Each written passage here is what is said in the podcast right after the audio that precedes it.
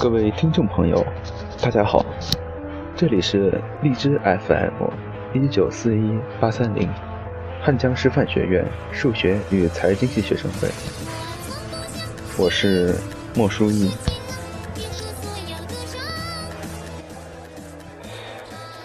许多人道歉，不是为了说对不起，而是为了对方的那一句没关系。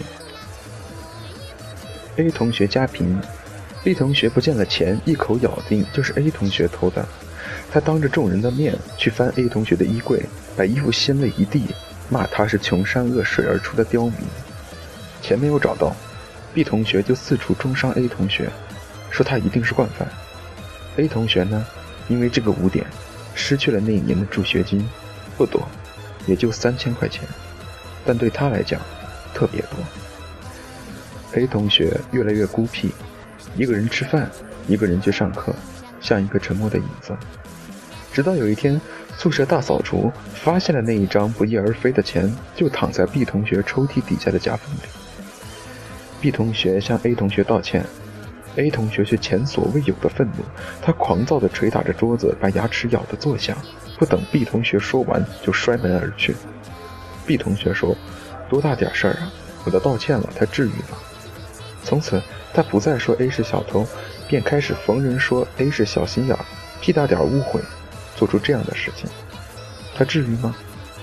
那一年，A 同学的爸爸因那笔意外落空的助学金，准确的来说，只是因为那丢失的一百块钱，去给人家做短工，被掉下来的梁木砸断了腿。还有女生堆里面的造谣，一夜之间就传遍了。班上那个漂亮的女生情感史不清白，一传十，十传百，添油加醋，版本各异。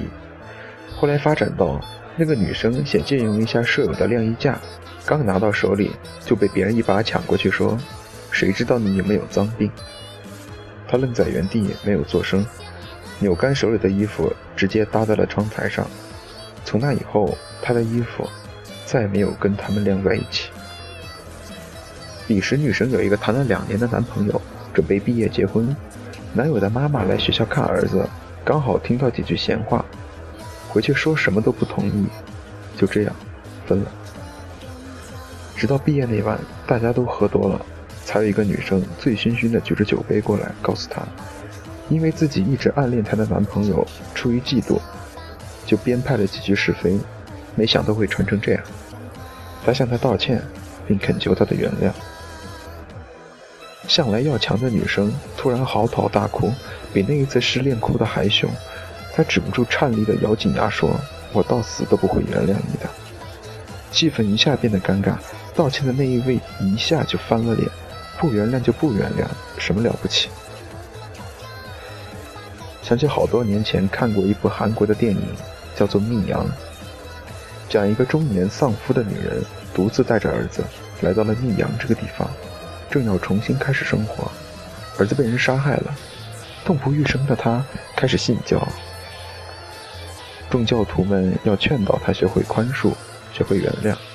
他每天跟着做祷告、念经，真的就相信自己能原谅那个罪犯。直到他去监狱看他，看那个杀害他儿子的凶手，一脸祥和地告诉他：“早在他原谅他之前，我就已经得到了上帝的原谅。”有人像疯了一样愤怒地冲出监狱，狂风暴雨似的开始了他的报复行动。他还没有原谅他，上帝凭什么原谅他？凭什么？好比一个人把另一个人推下水，随后他又去救他，但在救人的过程中，他遗失了一部手机。等到两人都上了岸，推人下水的人，他埋怨道：“为了救你，我的手机不见了。”他不会记得，就在刚刚，被他推下水的那个人，命差点不见了。两个小孩玩耍，其中一个往另一个身上泼了一杯滚烫的水，皮肤烫伤，嚎哭不止。受伤的小孩家长狠狠地骂着泼水的那个小孩，另一边的家长却护短起来了。小孩子家家的，做错点事，道了歉还想怎么样？我不是不想原谅你。而是不能原谅你，因为那两个字一旦说出口，我将再也无法面对那个彻夜痛哭、饱经煎熬的自己。我不能背叛过去的自己，不能背叛我的心。他还在受苦，我有什么资格原谅你？是的，你道歉了，你的道歉在我的心里下了一场雪。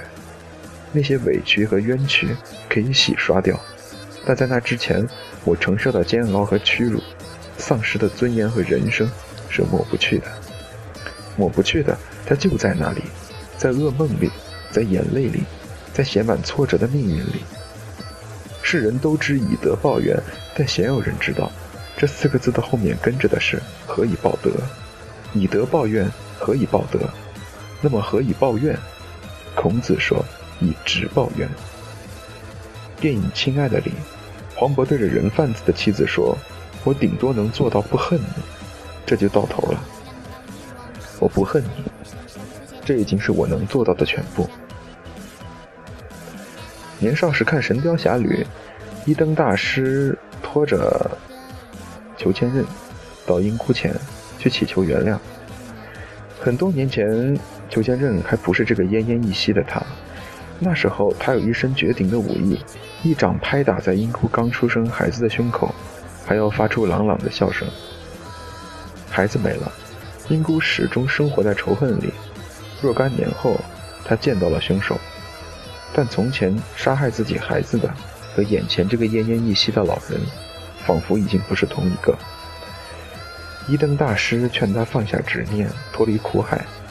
年少的我，坐在电视机前，看着他苦苦哀求的样子，心里也动了善念，暗怪英姑真执着。直到如今，我明白了众生皆苦的道理。才懂得了英姑铁石心肠，他不是不想原谅，而是那句话一旦说出口，他便无法面对那个几十年前丧失在襁褓里的孩子。生挨了那一掌的人是他的孩子，他又有什么资格来原谅？我都道歉了，你凭什么不原谅？那是因为，你既不懂得怨恨，也不懂得原谅。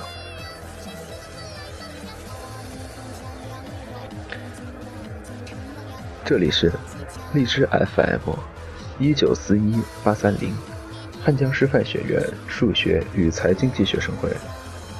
喜欢我们的朋友可以订阅我们，有任何问题都可以和我们一起探讨。